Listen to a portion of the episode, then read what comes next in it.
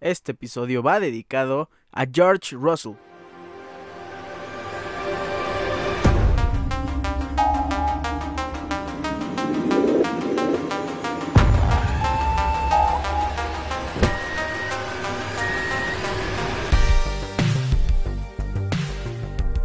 Mr. Consistency, el piloto de Mercedes que está debutando en este año, George Russell ha sido infinitamente mejor que su compañero de equipo, el siete veces campeón del mundo, Lewis Hamilton. ¿Por qué lo decimos? Porque ha estado en todas las carreras dentro del top 5 y también se ha metido al podio en varias de ellas. Bahrein quedó en cuarto lugar, Arabia Saudita quedó en quinto, en Australia tuvo su primer podio con Mercedes, tercer lugar, después en Imola quedó en cuarto, el Gran Premio de Miami quinto, en España tuvo su segundo podio, en Mónaco terminó en quinto y, y en la reciente carrera en Baku, el GP de Azerbaiyán, se mete al podio una vez más en tercer lugar. George Russell está haciendo muy bien las cosas porque yo creo que porque jamás había tenido un auto como el Mercedes. Imagínense si hubiera tenido el Mercedes del, año pasado, hubiera sido imparable y a lo mejor hubiera terminado por detrás de, de Lewis Hamilton.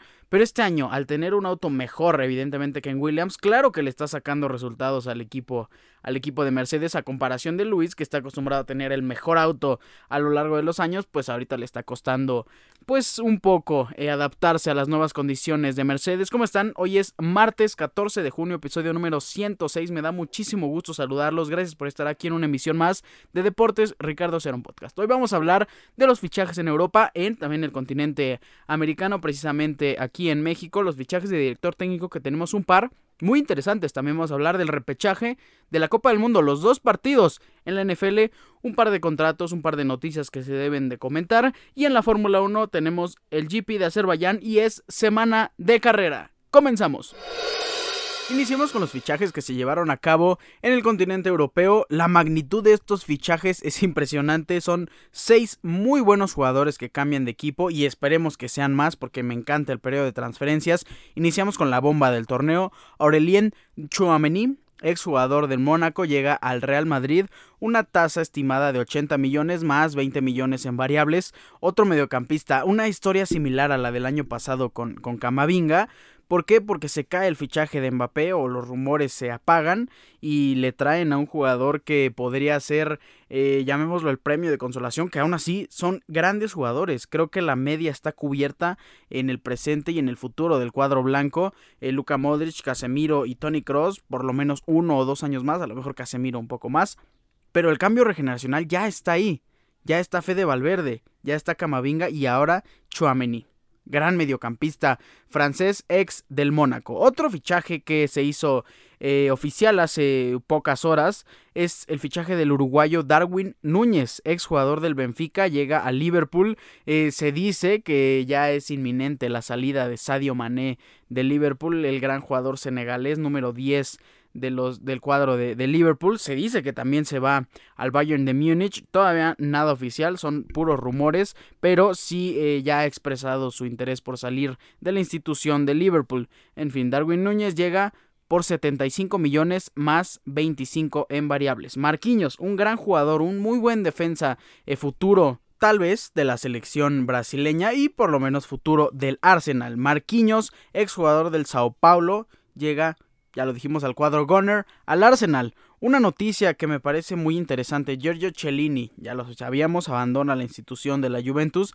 pero llega para compartir cuadro, para compartir, cancha con nuestro compatriota Carlitos Vela. Llega al LAFC. Gran contratación de este equipo estadounidense que siempre vemos que los fichajes caros son a la ofensiva. Qué bueno, que tenemos a Giorgio Cielini en la defensiva, en la MLS y esperemos que haga grandes cosas con Carlitos Vela en el LAFC. Ryan Gravenberch, gran mediocampista, uno de los mejores mediocampistas del Ajax, hizo una gran mancuerna con nuestro mexicano Edson Álvarez, pues se va de la institución. Ryan Gravenberch llega al FC Bayern de Múnich.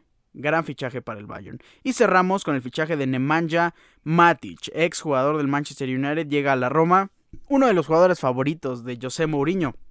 Él lo llevó al Chelsea, del Chelsea lo llevó al Manchester United y del Manchester United ahora lo lleva a la Roma. Definitivamente José Mourinho tiene un gran cariño por Nemanja Matic que llega como agente libre al AS Roma. Vámonos a nuestro país porque ha habido varias altas que tenemos que comentar. Iniciamos con el fichaje del América. Se dice que Jürgen Damm ya está a escasos eh, firmas de ser el jugador precisamente de las Águilas. Un jugador rápido, no precisamente el más técnico ni mucho menos, pero creo que cualquier fichaje le va a hacer bien a las Águilas del América. El siguiente fichaje que tenemos que comentar es un fichaje que me duele bastante.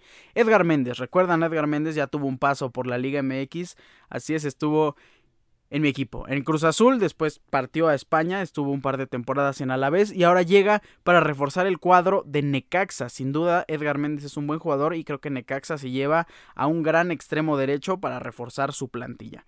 Gustavo del Prete, delantero llega a reforzar a Pumas, a hacer dupla con Ignacio Dineno. He visto que varios aficionados de Pumas están muy ilusionados con esta ofensiva, con estos fichajes. Recordemos que también eh, llega Adrián Aldrete, también llega el Chino Huerta, están muy ilusionados, pues eh, se refuerza con este gran jugador, exjugador de estudiantes, Gustavo del Prete, nuevo delantero de Pumas.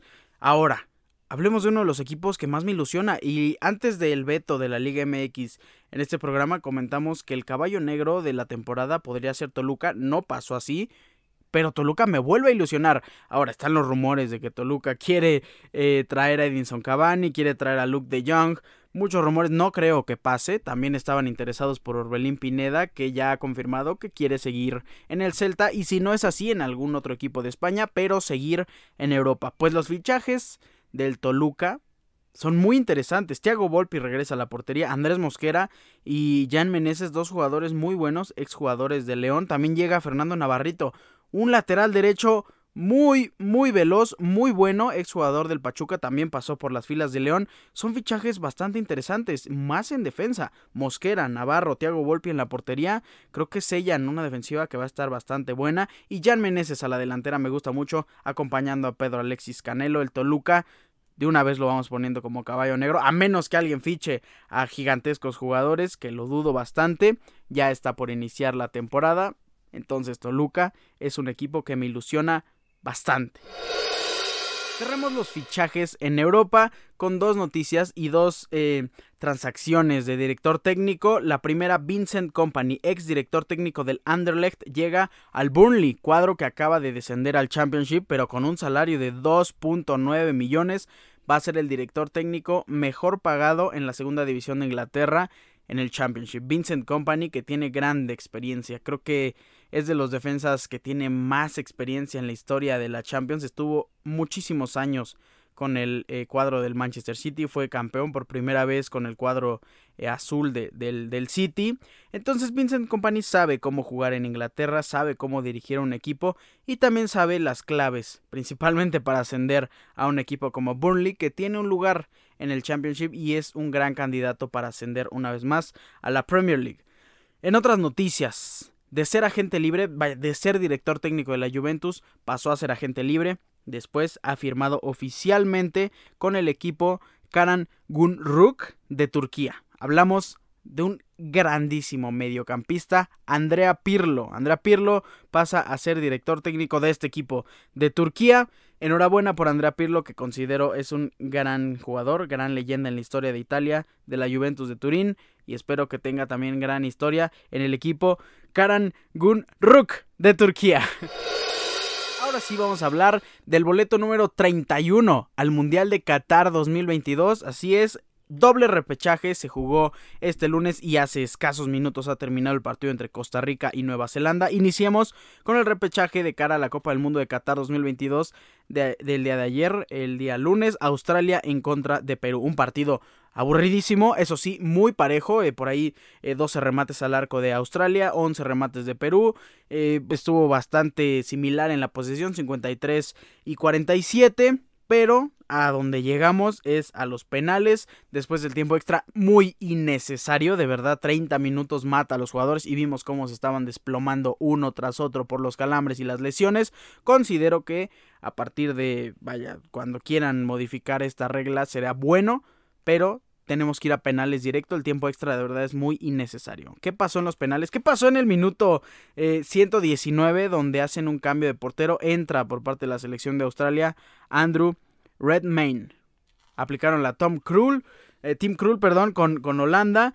Y Andrew entra, no me agradó su estilo, es un portero que se mueve demasiado en el área, lamentablemente, porque no quería que, un portero así triunfara, quería que Perú fuera a la Copa del Mundo. Lamentablemente, Australia consigue su boleto.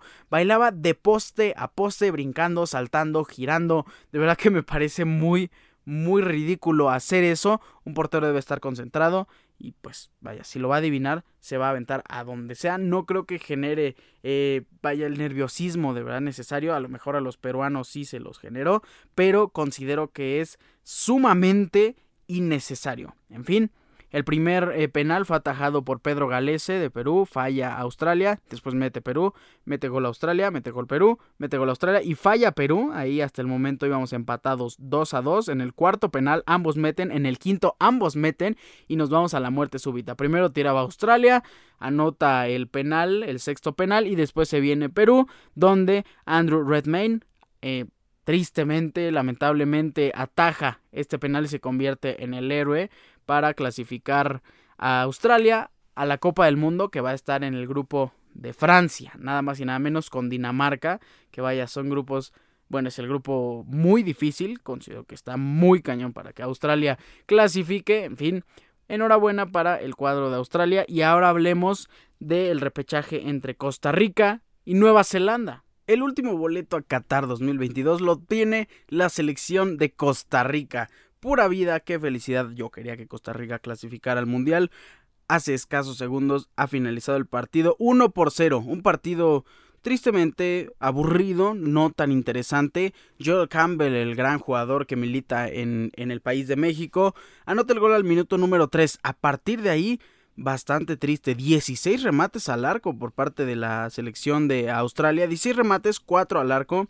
3 al arco por parte de la selección de Costa Rica con tan solo 4 remates. La posesión fue abrumadora por parte de Australia, 67% a comparación del 33% de Costa Rica. Me gusta cómo jugó Nueva Zelanda, creo que no fue el fútbol más lúcido del planeta, pero sí dominaron el partido, tocaron, jugaron relajados, calmados, tranquilos. Tristemente ese gol prácticamente de vestidor, pues hizo que Costa Rica clasificara al Mundial. 589 pases para Australia, 302 para Costa Rica. La alineación de Costa Rica es muy interesante. Keylor Navas en la portería, Duarte me gusta mucho, Calvo, Oviedo, Torres, Borges, Tejeda, Benetete, eh, Benete, perdón, Joe Campbell y Contreras. En la banca, que ya es costumbre, Brian Ruiz se ha convertido en revulsivo, el gran estandarte de la selección de Costa Rica que clasifica, y reitero, al Mundial de Qatar 2022. Vámonos a la NFL. Hemos llegado a la sección de NFL, ya no vamos a analizar las divisiones, hemos terminado con eso y qué noticias se han dado a lo largo de este periodo de días. Iniciamos con Terry McLaurin, un gran receptor, me gusta bastante y vaya, hasta antes de esta noticia consideraba que junto a Jahan Dodson iban a ser una muy buena dupla de la mano de Carson Wentz con Washington Commanders. A lo mejor Sam Howell también podría influir ahí. Pues Terry McLaurin busca una extensión de contrato y no asistió a las primeras prácticas con el equipo. Podríamos ver un trade por el número 17 de Washington Commanders. ¿Por qué? Porque el equipo no ha expresado su interés en hacerle una extensión de contrato eh, tan jugosa como él la busca y por ahí sí podríamos ver que se vaya a otro equipo. Muchos equipos eh, les interesaría tener a Terry McLaurin en sus filas. A mí me encantaría de verdad que se quede en Washington Commanders. Creo que puede hacer muy buenas cosas y tienen una mezcla muy interesante entre posesión, de balón con Terry McLaurin y mucha velocidad con Jahan Dodson. Terry McLaurin es un jugador que me agrada bastante y no quiero que se vaya de Washington Commanders. En otras noticias, y nos vamos a Nueva Orleans con los Santos. David Johnson, ex corredor de Houston Texans, ha visitado las instalaciones de los Saints y podría firmar un contrato. No es un corredor que me parezca de elite, creo que es un corredor de complemento, podría ser un pues mediocre suplente. Evidentemente Alvin Camara va a ser el corredor que va a tener todos los snaps. Ojito ahí con el fantasy porque va a estar muy interesante Alvin Camara. Pero David Johnson por ahí podría tener una que otra oportunidad. Más, si esperemos no pase, Camara se lesiona. Will Lutz, el pateador también de los Saints ha anunciado que regresa a las canchas, regresa a jugar con New Orleans. Es un gran pateador, eh, Pro Bowler, ha estado en, varios Pro Bowls y me parece un pateador, este sí es un pateador de élite y creo que deberían de darle una oportunidad más los Santos de Nueva Orleans. Cerramos la sección de NFL con una noticia triste para los aficionados de, de Kansas City y del fantasy football. ¿Por qué?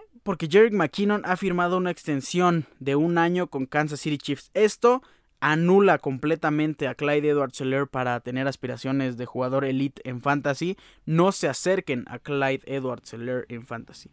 Los Chiefs, repito, han decidido firmar o renovar al running back Jerry McKinnon por un año. Tiene 30 años. Fue importante para Kansas City Chiefs en los playoffs con 315 yardas totales, 165 por recepción y 150 por tierra en 48 toques de balón.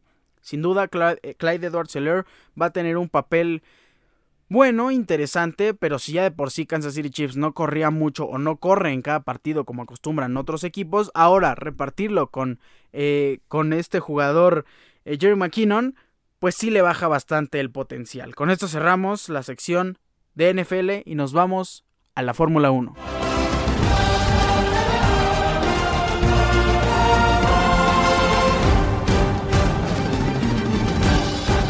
Hemos llegado a la sección de Fórmula 1 para comentar un gran GP de Azerbaiyán, el GP que se llevó a cabo en el circuito de Baku el pasado domingo, nos dio bastantes emociones. El fin de semana fue marcado por un gran ritmo que mantuvo el equipo de, Red Bull, manteniendo los dos autos del top, en el top 5 en las prácticas de clasificación. Después el sábado volvimos a las marcas habituales en la temporada y el piloto más regular en las, en las clasificaciones, hablamos de Charles Leclerc, se mantuvo con un ritmo promedio y obtuvo, eh, vaya, la pole position para el día domingo. El día domingo ya este, teníamos eh, un panorama más interesante porque Checo Pérez había clasificado en segundo lugar. Teníamos en la parrilla a Charles Leclerc, Checo Pérez, Max Verstappen y en cuarto lugar Carlos Sainz. Los pilotos de Mercedes estaban un escalón por debajo de los equipos líderes y su clasificación fue aceptable. Quinto lugar George Russell y séptimo lugar Lewis Hamilton. En el domingo, la carrera, por cierto, a las 6 de la mañana, horario de la Ciudad de México, la largada se acerca y todo el planeta de verdad se paralizó.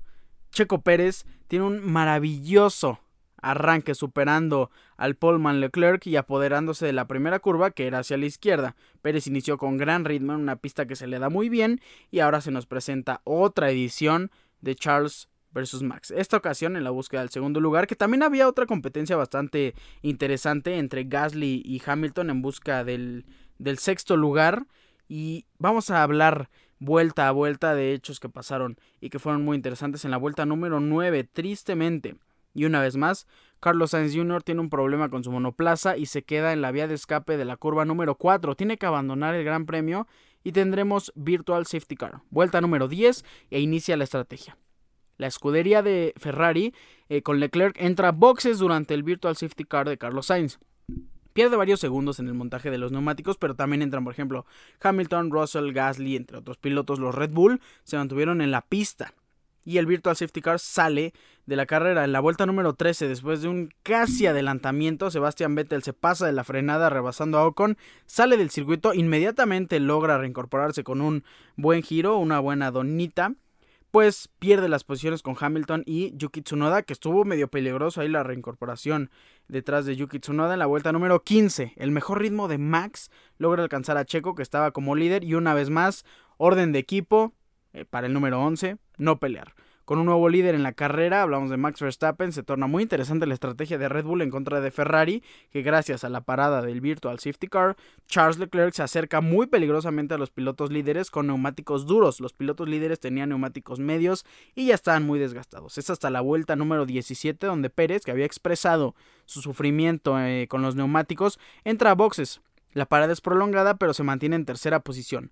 Max entra hasta la vuelta número 19, pero Charles se mantiene con un gran ritmo y saca una ventaja considerable sobre los Red Bull a 31 vueltas del final. Lamentablemente, en la vuelta número 21, Charles Leclerc abandona por segunda vez en tres carreras, un problema con el auto al finalizar la recta final del circuito y logra entrar a boxes para retirar el monoplaza. Ahora, Max Verstappen es más líder que nunca, jamás Checo Pérez lo iba a alcanzar y si llegaba a alcanzarlo no, no había posibilidad de que hubiera orden de equipo de que lo pasara. Una gigantesca oportunidad para que Red Bull haga otro 1-2 en la competencia. En la vuelta 25 y tras llevar una decente participación, el piloto chino Wang Yizhu abandona la carrera sin generar consecuencias para la competencia, pero empiezan los fallos para los autos propulsados por motor Ferrari, que también se ve reflejado en el abandono de Kevin Magnussen en la vuelta 35. Una vez más tenemos Virtual Safety Car y los Red Bull junto a George Russell que se mantenía en tercer lugar aprovechan para entrar a boxes y, y montar los neumáticos con los que terminarán la carrera que pues prácticamente ya estaba sellada a menos de, del 50% restante del GP. Es la vuelta 51 donde Max Verstappen cruza la meta, se ondean las banderas de Países Bajos y es la primera vez que el actual campeón del mundo gana el GP de Azerbaiyán. Lo ha ganado en 2022. Checo Pérez se proclama, el piloto con más podios en la historia del GP con su segundo lugar y el podio lo complementa George Russell con una constante participación. Una vez más, como ya lo dijimos al inicio, se mantiene dentro de los cinco mejores de la carrera eh, en todas las carreras de esta temporada. El Mundial ahora se pinta de color azul con los Red Bull dominando por completo el campeonato de constructores, Max Verstappen dominando el campeonato individual, que Max Verstappen es el primer piloto eh, menor de 25 años, eh, perdón, el piloto más joven en llegar a 25 carreras ganadas en Fórmula 1, lo hizo a los 24 años y 255 días. En segundo lugar está Sebastián Vettel, que lo logró hacer a los 25 años y 103 días. Después Michael Schumacher, 28 años, 177 días. Fernando Alonso a los 29 y Hamilton también a los 29, pero 103 días. ¿Cómo quedan después de esta gran carrera y victoria de Max Verstappen?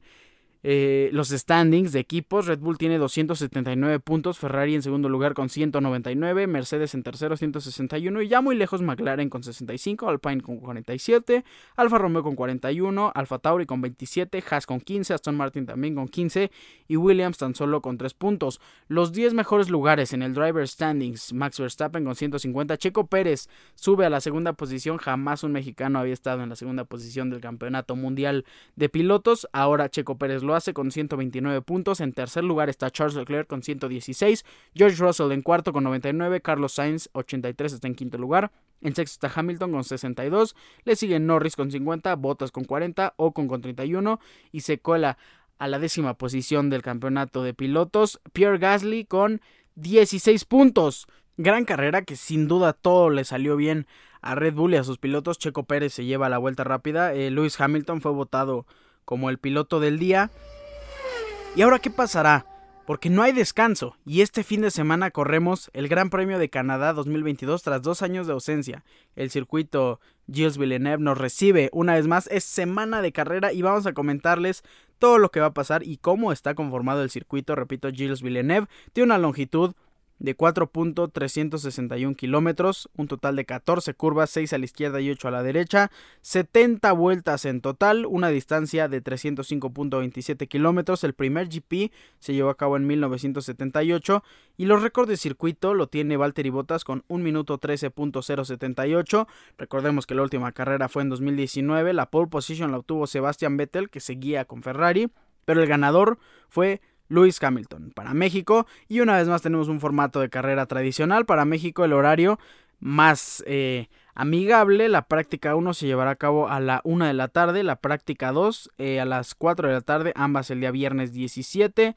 El sábado 18 se llevará a cabo la práctica número 3 a las 12. Y la clasificación se llevará a cabo a las 3 de la tarde. La carrera el día domingo en punto de la 1 pm horario de la Ciudad de México. ¿Y qué pasará? Qué podríamos esperar de, de los pilotos de Ferrari, de Mercedes, de Red Bull, de Checo Pérez, de nuestro mexicano. Habrá sorpresas, no sabemos. Sin duda tienen que estar el día viernes para comentar las prácticas y la siguiente semana para comentar el Gran Premio. No se lo pierdan. Y con esto también cerramos el episodio número 106 de Deportes Ricardo Cerón Podcast. Muchísimas gracias por estar aquí. No me voy sin antes recordarles mis redes sociales. Arroba Ricardo-Cerón- en Instagram, Ricardo Cerón en Facebook. Recuerden, Cerón es con Z. Yo les mando un fuerte abrazo, pásenla increíble y nos estaremos escuchando el día viernes. Bye.